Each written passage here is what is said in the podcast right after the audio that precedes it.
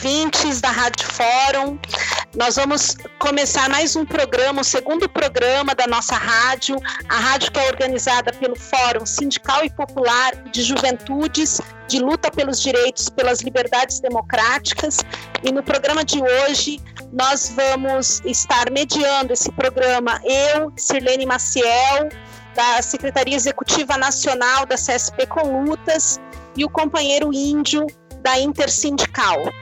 É, informamos que hoje o programa terá uma trilha sonora do Aldir Blanc, compositor e escritor brasileiro, que segue internado na UTI, e nós faremos essa homenagem a ele a partir desse programa. Olá, a Rádio Fórum. Olá, Silene. Olá, você que assiste o segundo pro programa da Rádio Fórum. E estamos aqui hoje, Silene, para discutir os impactos da pandemia no mundo do trabalho. E contamos aqui com a brilhante participação da professora Andréa Galvão, que é professora de Ciência Política da Unicamp, e da doutora Raquel Souza, que é advogada trabalhista e que vai conversar conosco aqui sobre os impactos da pandemia no mundo do trabalho, no mundo do trabalho que vem sendo precarizado por diversas deformas que estão em curso no país nos últimos anos. Portanto, é, saudação aqui para todos que acompanham a nossa Rádio Fórum e vamos aqui debater é, esse assunto tão importante para a classe trabalhadora e para a soberania nacional. Olá, Índio. Olá, Sirlene. Olá, companheiras e companheiros que nos escutam aqui neste programa da Rádio Fórum. Um prazer participar desta edição do programa, juntamente com a Raquel, para discutir esse tema tão importante. Ah, olá, pessoal, Silene, Índio, é, ouvintes, ouvintes da Rádio Fórum. Eu também gostaria de agradecer o convite pela participação, é, junto com a Andréia, e para debater esse tema tão importante na atualidade e que está afetando diretamente toda a população, mas em especial a classe trabalhadora né, que tem nesse momento sofrido de forma cada vez mais intensa os ataques aí contra seus direitos. Glória aos piratas, às mulatas, às sereias. Glória à farofa, à cachaça, às baleias.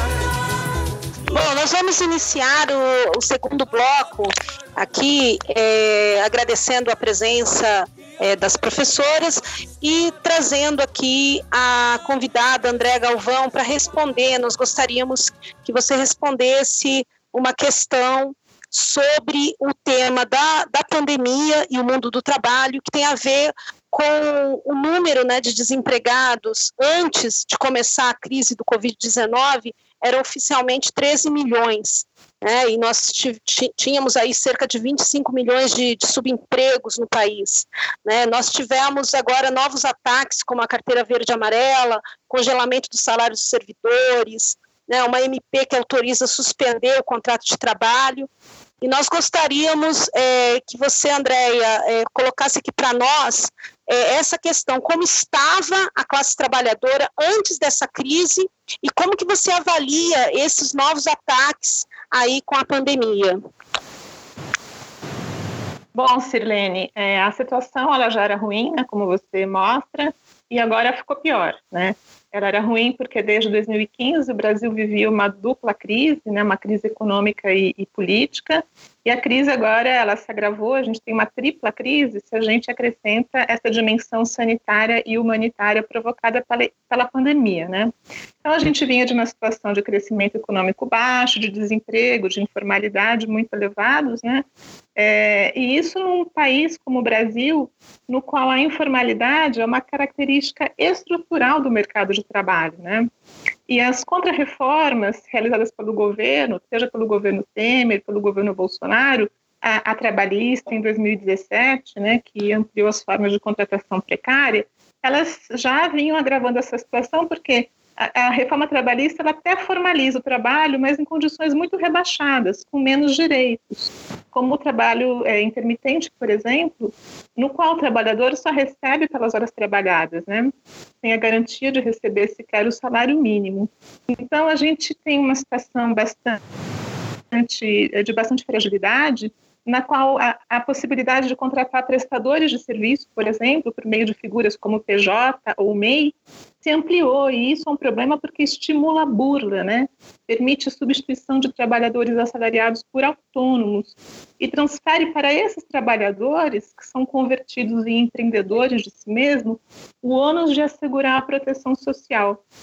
E a reforma da Previdência, é, que o Bolsonaro fez no ano passado, dificultou o acesso à aposentadoria, o que significa que os trabalhadores se veem obrigados a se manter em atividade por mais tempo numa situação de desemprego crescente. Né? É, os cortes efetuados no programa Bolsa Família também vão deixar os trabalhadores informais, os desempregados, os autônomos sem renda. Ou seja, a gente vinha dessa situação de, de, aumento da precariedade e da vulnerabilidade social, e isso vai se exacerbar agora com a pandemia, né? Então, a gente pode apontar é, várias dimensões desse agravamento. Os trabalhadores mais vulneráveis, por exemplo, eles estão mais expostos aos riscos de serem contaminados e de se contaminar, porque eles não contam com nenhuma proteção do Estado. É importante frisar isso, né? É, eles precisam continuar saindo às ruas em busca do seu sustento diário. Os trabalhadores informais não têm licença médica, se eles ficam sem ocupação, eles não têm seguro-desemprego, ou qualquer acesso à previdência social.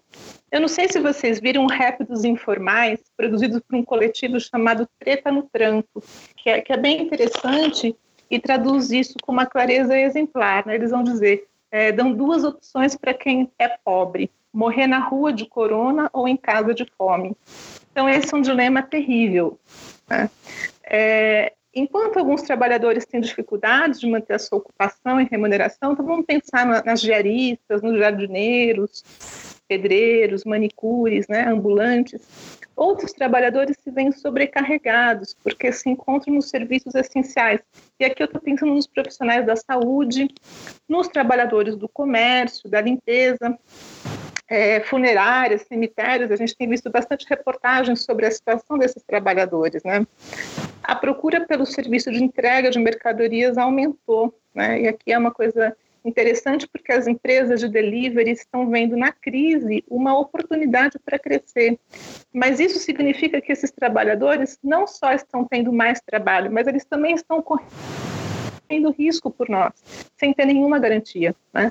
Alguns trabalhadores têm feito manifestações, várias manifestações para reivindicar equipamentos de proteção individual, como é, máscaras, álcool gel e também aumento salarial. Né? Aqui eu estou pensando nos trabalhadores de telemarketing, que não tiveram seu trabalho suspenso, né, e nem, é, na maior parte dos casos, é, não tiveram seu trabalho convertido em trabalho remoto, e também nos motoristas e, e empregadores que trabalham em plataformas digitais, né, que têm reivindicado o aumento no valor das suas corridas. É, não sei se vocês viram ontem, circulou algumas fotografias é, de trabalhadores, trabalhadoras, fundamentalmente mulheres, do comércio em Campina Grande, que foram obrigadas a se ajoelhar para implorar a reabertura do comércio, não essencial. Né? Então, os, os empregadores expõem os trabalhadores a uma grande humilhação. E a, a, medida provisória, você fez referência aí à, à suspensão do contrato, a redução da jornada com redução salarial, inclusive por acordo individual entre patrão e empregado, né, é, também é uma medida que vai é, prejudicando a situação dos trabalhadores. Por quê? Porque, é, primeiro, ela contraria a Constituição e coloca o trabalhador numa situação de grande fragilidade, o trabalhador que é o lado mais fraco da relação de trabalho, né? Então, essa medida provisória, ela afeta tanto os trabalhadores que não têm alternativa de trabalhar remotamente, como o caso dos trabalhadores da indústria, os operários da indústria, quanto aqueles que se encontram em teletrabalho home office, que é uma realidade para poucos, né? Então, a gente pode pensar aqui é, nos usos da tecnologia, uma outra dimensão para a nossa reflexão, que permite reuniões virtuais como essa que a gente está tendo, mas também permite exercer um maior controle sobre o trabalho e aumentar a pressão por produtividade. Isso para não falar nas condições em que o trabalho ele é realizado com o trabalhador arcando com os custos de energia e acesso à internet, por exemplo, né? permanentemente à disposição da empresa, sem nunca poder se desconectar. Então, como que a gente registra a jornada nessas condições? Né? É, Para dar um exemplo aqui que foi bastante discutido, ou que tem sido bastante discutido, aproveitando que a Sirlene é professora, né? O fechamento das escolas e universidades estimulou um grande trabalho, um grande debate sobre o trabalho dos professores. E eu queria, a partir disso, alertar para a possibilidade do uso de tecnologias culminar na desvalorização da profissão e, no limite, dispensar o próprio professor. Né? Ele pode virar um mero gravador de aulas que se repetem sem a necessidade da sua presença ou mesmo sem a sua intermediação. Ou seja, mesmo setores mais qualificados são afetados pela pandemia e as medidas que o governo vem adotando, elas não são suficientes para poder fazer frente a isso. É, a gente pode discutir depois dessas medidas, mas o Estado ele tem sido obrigado a intervir mas de uma forma que mantém a lógica individualizadora e flexibilizadora de direitos, né, o que é um problema. Então, muito obrigada, professora Andréia. É, realmente, nesse momento de pandemia, a gente tem que defender a vida e os direitos, né? Conforme a professora colocou, está em curso uma precarização é, dos profissionais, né? E bem pontuado a questão da, da educação, né? Em que os profissionais da educação vivem aí o sucateamento e aulas. A gente está trabalhando até mais de 12 horas por dia para poder atender essa questão da aula remoto.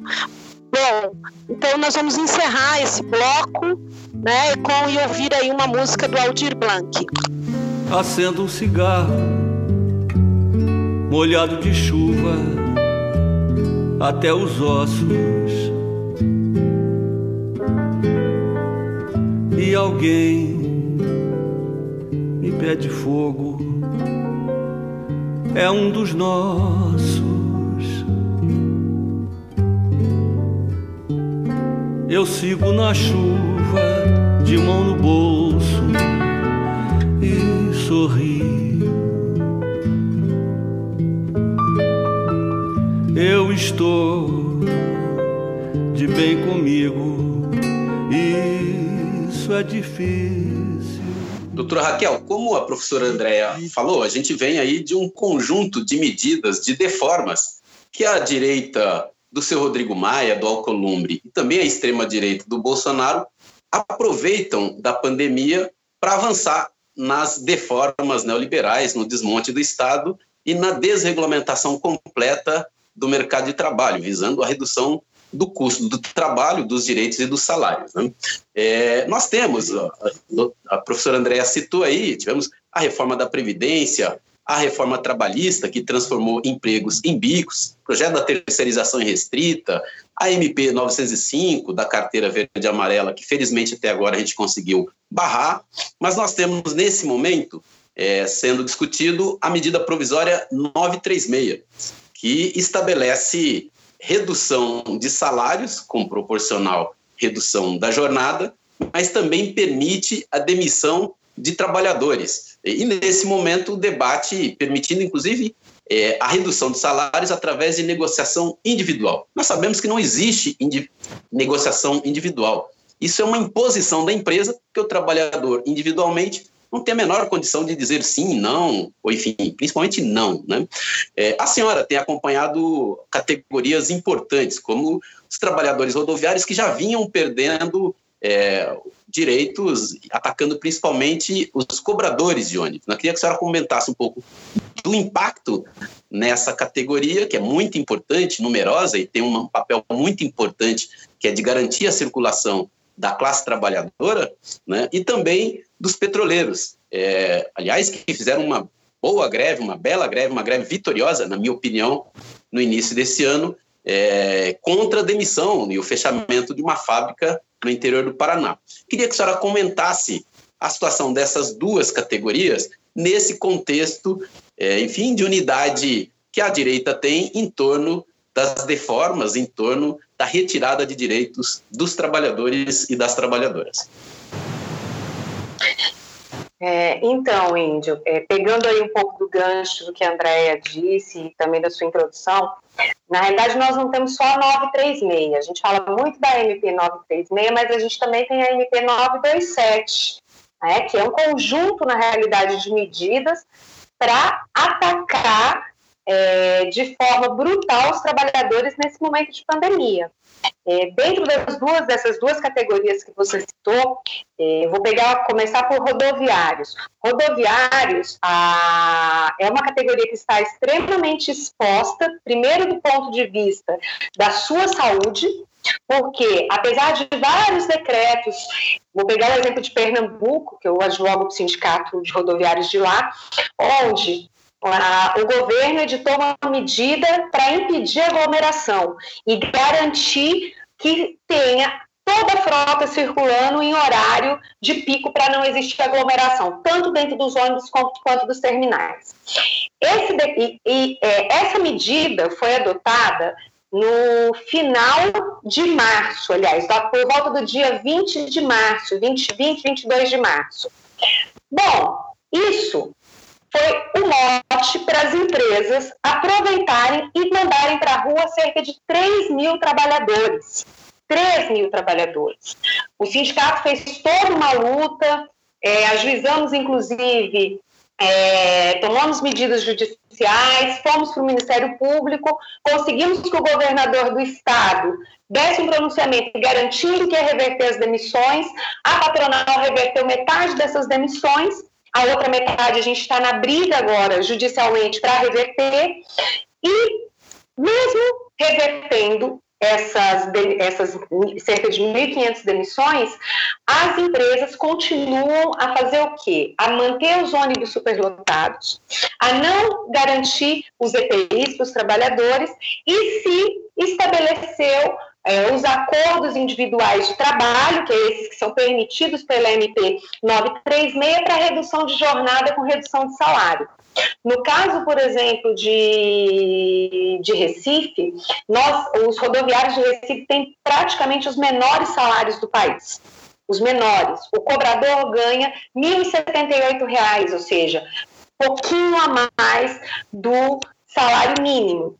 E pela MP, é, as empresas estão adotando qual tipo de redução? A redução de 70% da jornada com 70% do pagamento. No caso dos cobradores, dos cobradores, essa redução, a perda salarial é pequena porque eles já ganham praticamente o salário mínimo. Mas no caso, por exemplo, dos, dos motoristas, essas perdas elas chegam quase a 40% do salário. Né? É, essa questão do, do, acordo individual do trabalho é, é, isso que você diz, nós não, não temos aqui uma relação de iguais. Né? infelizmente, o Supremo Tribunal Federal ele rasgou a Constituição nesse sentido ao julgar uma ação direta de inconstitucionalidade, de inconstitucionalidade dizer o seguinte, olha, que nesse momento você tem que permitir que patrão e empregado negociem diretamente. Olha, é nesse momento de pandemia em que o trabalhador está mais exposto é que não poderia se permitir esse tipo de situação. Né? Então, é uma perda de quase 40% do salário. No caso de petroleiros, o que nós temos vivenciado é o chamado tal de plano de resiliência que a Petrobras apresentou, pelo qual ela pretende também reduzir salários e reduzir jornadas, alterar regimes de trabalho, é, diminuir benefícios de pessoas que estão dentro dos grupos de risco, ao mesmo tempo em que mantém pagamento de bônus milionários para alta gestão da empresa. Bom, mas tem outras medidas. Quando a gente fala aqui da 927, a gente fala do emprego e do salário.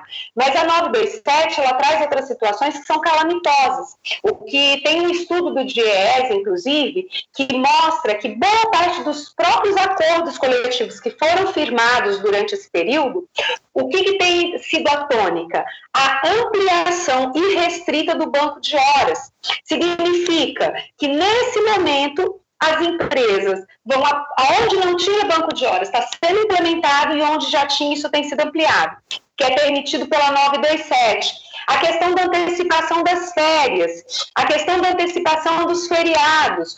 O que nós vamos ter ao final dessa pandemia vão ser trabalhadores sem direito a feriados, sem direito a férias, trabalhando num ritmo alucinante, com milhares de horas extras decorrente do banco de horas, só que re sem receber, inclusive, o, o sem receber como hora, como hora extra. Então, é, o cenário que tem se colocado durante essa pandemia é, primeiro, a utilização da pandemia para demitir. E muitas dessas demissões, eu vou voltar ao caso de Recife, os empresários estão atuando de forma, eu chamo que é fazendo um verdadeiro estelionato ao demitir esses, esses, trabalhadores com base no artigo 468 da, 486 da CLT. Não existe isso. Esse artigo 4, 486 da CLT é um grande engodo. Por quê? Porque ele, na realidade, ele foi ele foi implicitamente revogado em 1967, quando foi criado o Fundo de Garantia por Tempo de Serviço e foi rasgado de vez em 88 com a Constituição, aonde, não, aonde acabou com aquela diferenciação entre optantes e não optantes pelo FGTS. Ele regula um artigo que não existe mais, que foi revogado na sua redação original. Então, isso é estelionato. Quando o trabalhador chega, inclusive, para dar entrada, com isso eles falam o seguinte: ah, o Estado teria que pagar uma indenização. Isso é mentira, porque esse artigo foi revogado. Isso está servindo para quê? Para que eles não paguem os 40% do fundo de garantia e para que paguem apenas metade 50% dos valores rescisórios. Esses trabalhadores, quando vão dar entrada, inclusive, no fundo de garantia e no seguro-desemprego, estão tendo problema, porque a Caixa Econômica Federal não libera, porque sabe que isso aí é uma fraude. Né? Então, é, a pandemia tem servido para a patronal, como se diz agora, é tirar o couro de vez da classe trabalhadora para fraudar direitos, para demitir. Eu pego o caso de novo de, de rodoviários.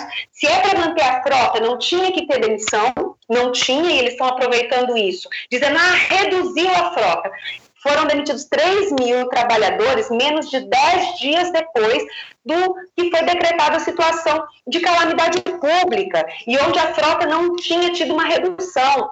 Isso mostra que é uma desculpa. Então, está sendo utilizada a pandemia como uma desculpa para demitir e como uma desculpa para reduzir todos os direitos. O que nós vamos ter ao final disso são trabalhadores sem férias, em jornadas de trabalho excessivas, doentes e com salários e direitos cada vez mais reduzidos.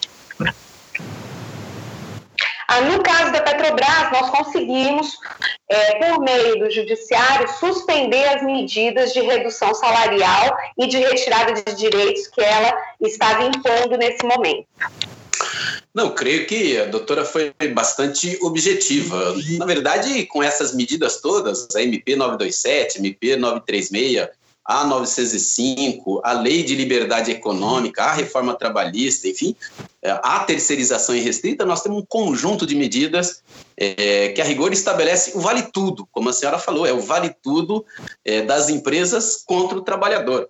E o resultado é que nós já temos milhões de trabalhadores é, com redução de salário, aquilo que a senhora disse aí, seja pela negociação individual ou pela imposição é, da empresa individualmente, mas seja também em acordos coletivos, que infelizmente, é, enfim, muitas vezes os sindicatos não têm conseguido segurar e acabam estabelecendo acordos de redução de salário. A gente tem visto isso em diversas categorias e categorias importantes é, da, da, da, classe trabalhadora no Brasil.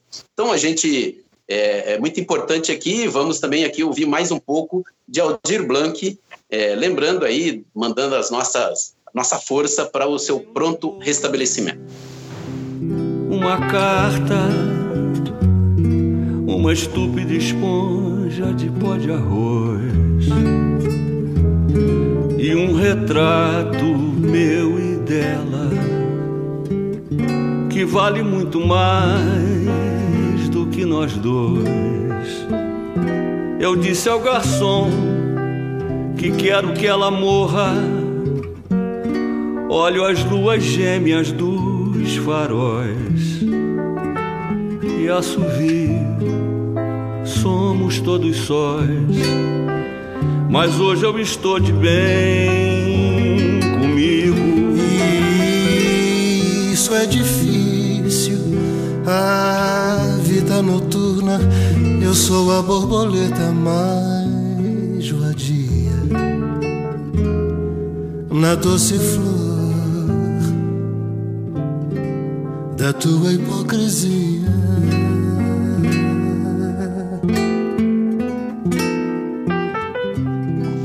Como falou o índio na, no bloco anterior, ah, nós estamos diante de uma retirada de direitos, aumento das demissões, reduções salariais, e isso tudo visa apenas o lucro dos patrões. Né? Infelizmente, a gente está diante é, de um governo né, que auxilia os grandes capitalistas e todos eles unificados para jogar essa crise da pandemia nos ombros da classe trabalhadora. E nós vamos, hoje é 1 de maio, e é uma data muito importante de luta da classe trabalhadora e é necessário a nossa organização enquanto classe para dar uma resposta a tudo isso, né? Para garantir a nossa vida em primeiro lugar, a vida humana, mas também garantir os nossos direitos para que a gente não saia dessa crise da pandemia, né? E veja a destruição da vida e dos direitos dos trabalhadores, como está em curso agora com esse processo de uberização, de trabalho informal, de aumento do teletrabalho. Bem, professora Andréia, doutora Raquel, a gente percebe que a situação é muito complicada, né? Vimos aí a consideração que Sirlene fez do conjunto de ataques. É, e nós chegamos a esse primeiro de maio com muitos desafios, desafios da defesa da democracia, desafios da defesa da vida, de um projeto de proteção social para aqueles que não têm renda, somos mais de 40 milhões de pessoas na informalidade, mais de 13 milhões de desempregados antes da, do início da propagação do Covid e um processo de fragmentação, de desarticulação muito grande é, no mundo do trabalho, resultado seja da reestruturação produtiva neoliberal é, da década de 90, início dos 2000, mas fundamentalmente das reformas neoliberais é, que vieram no Brasil, mas em várias regiões do mundo, para reduzir o valor da força de trabalho e para permitir o vale tudo, como a gente conversava aqui. Então, queria aqui é, deixar uma pergunta para a professora Andréia e para a doutora Raquel, num contexto como esse, quais são os desafios da classe trabalhadora, das mulheres e homens que vivem do seu próprio trabalho, para, enfim, construir, primeiro, é, ganhar um grau de consciência de classe é, necessário para fazer essa luta e construir organização e capacidade de mobilização para reverter essa situação tão dramática para a maioria da população trabalhadora, em particular para as mulheres, para as mulheres negras e para a nossa juventude. Bom, os desafios são vários, né? Nós já mencionamos alguns deles aqui, são desafios econômicos, como a garantia de emprego de renda, né? As condições de trabalho, como mencionou bem a Raquel. Os dados, inclusive, já disponibilizados, mostram vários acordos de redução de salário, suspensão do contrato, né? Com perdas significativas na remuneração, o, o fez um estudo também apontando para uma, uma redução que vai, varia entre é, 6% de perda salarial para os salários mais baixos, até 60% para salários mais altos, né? então uma perda significativa que impacta inclusive é, a própria dinâmica da economia, né? que, que se encontra numa situação de crise, ou seja, essa perda ela não é uma perda só para os trabalhadores, ela tem um impacto negativo na economia. É, é o desafio de manter o acesso à alimentação, à saúde e tudo mais. É, além disso, a gente tem desafios políticos, né, com esse autoritarismo crescente por parte do governo, a democracia em frangalhos que nós estamos vivendo, e desafios ideológicos, que é o que eu queria destacar aqui. Né? Alguns trabalhadores, especialmente no setor do comércio e, e entre os trabalhadores informais, eles infelizmente acabam comprando a tese que foi é, apresentada pelo Bolsonaro de que o Brasil não pode parar e de que a economia é mais importante que a saúde e a vida, já que se eles não podem exercer o seu trabalho, eles não conseguem sobreviver. Isso é verdade se o indivíduo estiver desprotegido, se ele estiver abandonado pelo Estado, se ele estiver abandonado pelo sindicato. E é por isso, aliás, que o governo insiste, através das medidas provisórias, em retirar o sindicato de qualquer negociação. Então, em primeiro lugar, é, é preciso valorizar a organização coletiva, é preciso valorizar o sindicato, porque ele pode negociar em condições menos é, adversas do que o indivíduo isolado. Ele pode resistir, pode pressionar para que as medidas adotadas pelo governo sejam menos desfavoráveis ao trabalhador. É, ou seja, é possível imaginar e, e, resgatar esse papel do sindicato via acordos e convenções, né, é, que garantem é, alguma estabilidade, quer dizer, que estabelecem cláusulas de manutenção do emprego, é, taxas de reposição salarial superiores àquilo que a medida provisória estabelece, né? Os sindicatos eles é, pressionaram, inclusive, de modo bastante ativo, para que o governo aumentasse o valor do auxílio emergencial, né? Que pela proposta inicial seria de 200 reais, passou para 600 reais. Quer dizer, o sindicato ele é fundamental para melhorar aquilo que a lei estabelece. Em segundo lugar, é necessário recusar perda de direitos, essa lógica do mal menor, essa lógica do empreendedorismo, né? É defender e fortalecer o papel do Estado, o papel do direito. E aqui é necessário diferenciar Estado de governo, né? esse governo que combatemos, esse governo Bolsonaro ao qual fazemos oposição. E, e, nesse sentido da defesa do, do, papel do Estado e da defesa de direitos, eu acho que a gente precisa considerar que mesmo entregadores por aplicativo, que têm feito um movimento interessante, eles têm se limitado a, a reivindicar aumento salarial e equipamento de proteção individual. O que é muito importante, claro, mas é preciso ir além disso, é preciso demandar o reconhecimento do vínculo empregatício, porque, afinal de contas, eles são, sim, empregados das plataformas digitais né, que fazem a mediação entre a, a, prestação do seu serviço e os clientes, né? Então, é, é preciso é, demandar esse reconhecimento de vínculo é, é preciso, é, para enfrentar a crise com é, capacidade, de fato, que o, o, Estado invista mais em recursos, seus recursos é, financeiros, em políticas sociais, né? o que requer a ampliação do gasto público e o abandono das medidas de austeridade que são é, defendidas pelo fundamentalismo de mercado. Quer dizer, a gente precisa renunciar ao neoliberalismo que orienta as ações do governo brasileiro tem que flexibilizar o teto de gastos definido, defendido pelo, pelo Guedes, né? É, o teto de gastos que foi instituído no governo Temer e, mantido agora. Quer dizer, é, é, preciso pensar na construção desse coletivo. Né? Se num contexto de pandemia como esse, algumas pessoas né, podem ficar em casa, né, é, é, preciso exigir medidas de proteção social para que todas as pessoas possam se proteger. E isso só o Estado pode fazer, só ele pode garantir na escala necessária, né, através dessas políticas públicas que assegurem um patamar mínimo de direitos para todos. Então, é, é preciso resgatar esse sentido de pertencimento a um coletivo de classe, por mais heterogênea que seja a classe trabalhadora, o que significa identificar interesses comuns entre desempregados, entre informais, trabalhadores com diferentes níveis de qualificação e de inserção ocupacional. Né? Então, acho que a gente tem aqui um grande desafio de resgatar esse sentido de pertencimento, de criticar essa tese né, de que é, a economia estaria acima do que a saúde, quer dizer, desmistificar essa falácia, né?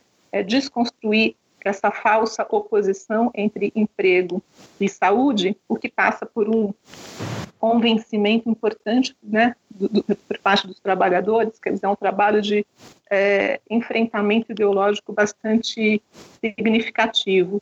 E, por fim, é, recuperar o papel dos sindicatos e dos movimentos sociais, que são atores imprescindíveis para essa tarefa de repensar as relações de trabalho, preservando direitos, né? É, direitos trabalhistas, direitos sociais, o direito à vida. É isso, obrigada pela, pelo convite. É, bom, Andréia colocou de forma muito sucinta e completa os desafios que a classe trabalhadora tem. Eu dizer que os desafios são gigantescos. Né? Acho que o desafio é simplesmente barrar todo esse projeto de destruição do país que vem sendo levado a cabo pelo governo Bolsonaro né, um processo que na realidade não começa com ele, mas ele se agrava com ele, e a reversão de todas as reformas. Né, reversão de todas as reformas, reforma da Previdência, reforma trabalhista. É, mas eu acho que o essencial, é, e quando a gente fala em 1 de maio, é o resgate da independência de classe. Né? É que a classe trabalhadora tenha a consciência de que apenas ela vai poder fazer, é, vai poder cumprir essa tarefa. Dentro dessa situação de pandemia, se fala muito em solidariedade. Ah, olha, que todos temos que trabalhar juntos para sair da crise. E o discurso hoje é: todos temos, todos temos que ceder. Cada um tem que ceder o seu quinhão para podermos sair, enfrentar a pandemia e sair da crise. Bom, o trabalhador já vem dando seu quinhão há séculos, há séculos. Então, quando se fala de independência de classe, se diz que nesse momento o trabalhador não tem que ceder nada. Esse é o momento de, ser, de, de que quem tem que ceder são os patrões. São os patrões. É o momento em que, em que teria que se taxar as grandes fortunas. Né? A gente vê na Rede Globo lá a campanha de solidariedade dos empresários doando migalhas. Então, não é a classe trabalhadora que tem que ceder nada nesse momento. É, quando a Andréia fala aí da questão do papel do Estado, a luta da classe trabalhadora hoje, ela passa também pela garantia do papel do Estado dentro, dentro das relações de trabalho. Né? Isso passa pelo papel do sindicato, isso passa por uma luta contra as privatizações, porque o que a gente vem verificando nesse país desde Collor para cá é simplesmente o fim do Estado dentro da economia, cada vez mais. As poucas empresas estatais que sobraram, que são essenciais para o país, estão aí na mira da privatização, como a Petrobras, como a Eletrobras, o Banco do Brasil, Caixa Econômica Federal, Correios, ou seja, e esses, essa, essas empresas estatais, o papel do Estado, ele se destaca muito dentro dessa questão da pandemia. Basta a gente olhar para vários países na Europa, aonde o Estado tem bancado salários. Né? Aonde, por exemplo, na Espanha, teve que se estatizar o sistema de saúde para poder dar atendimento para todo mundo. Aqui nesse momento da pandemia, o, nosso, o Brasil, é, nos, nos, hospitais privados, se tem praticamente é, cinco vezes mais números de leito por 100 mil habitantes do que nos hospitais públicos. É, seria o momento do Estado tomar nas suas mãos a saúde pública, ou seja, estatizar esses hospitais para garantir atendimento para a população mais pobre. Né? A, a outra questão é do transporte público. Hoje se mantém a população andando em ônibus e metrôs e trens superlotados para não se prejudicar o lucro dos empresários. Um transporte público estatizado não teria esse problema, se teria garantia de salários e se teria garantia de que não teria aglomeração. Então, essa, esse resgate do papel do Estado é muito importante também para a classe trabalhadora nesse momento. A luta contra as privatizações, a luta pela garantia da volta dos serviços públicos para a mão do Estado. Né? É, em resumo, é isso. Os desafios nossos hoje são resgatar a independência de classe, resgatar o papel dos sindicatos e derrotar o governo Bolsonaro porque a situação que nós vivemos hoje é de um navio que está prestes a afundar e que o seu comandante, na realidade, é o primeiro a sabotar esse navio para que ele vá para o fundo. Bom, mas ele vai colocar no bote os grandes empresários e os seus comparsas. Quem vai afundar como ocorreu na época do Titanic, é a classe trabalhadora. Então, um, um, o desafio imediato da classe trabalhadora é derrotar esse governo, derrotar as suas reformas, para poder sobreviver a essa pandemia. Muito bem, a gente quer agradecer é, a presença aqui, a participação da professora Andréa Galvão e da doutora Raquel, Raquel, enfim, que finalizou esse programa. E queremos também lembrar da importância de todo mundo compartilhar é, esse nosso podcast, fazer com que essas reflexões cheguem a mais pessoas né, e reforçar aqui a luta do movimento sindical, a luta da classe trabalhadora, das mulheres e homens, por uma outra agenda. Acho que foi muito claro aí que gera emprego é investimento público, investimento público em infraestrutura, é investimento público na ciência, na pesquisa, na inovação, investimento público na universidade pública, num momento tão importante quanto esse da pandemia. E, claro, né, taxar grandes fortunas, anular a emenda constitucional 95, que tem, é, enfim, impedido os investimentos é, em diversas áreas é, e resgatar a agenda da classe trabalhadora, é, enfim, nesse momento, defender a democracia, né, nos livrar do governo da extrema-direita de Bolsonaro, lembrando também que a direita liberal está junto com Bolsonaro nessa agenda de desmonte do papel do Estado, do desmonte dos direitos sociais e de entrega das nossas riquezas para o capital financeiro, para o rentismo. Empresas essas que deveriam estar articuladas num projeto de desenvolvimento que pudesse garantir igualdade social, democracia, para que mulheres e homens possam viver com dignidade. E sabemos que essa é a tarefa da classe trabalhadora, das classes trabalhadoras na sua diversidade. A gente agradece aqui, agradecemos a Andréia, a Raquel, a Sirlene e vamos, espero que todos vocês, esperamos todos vocês no próximo podcast.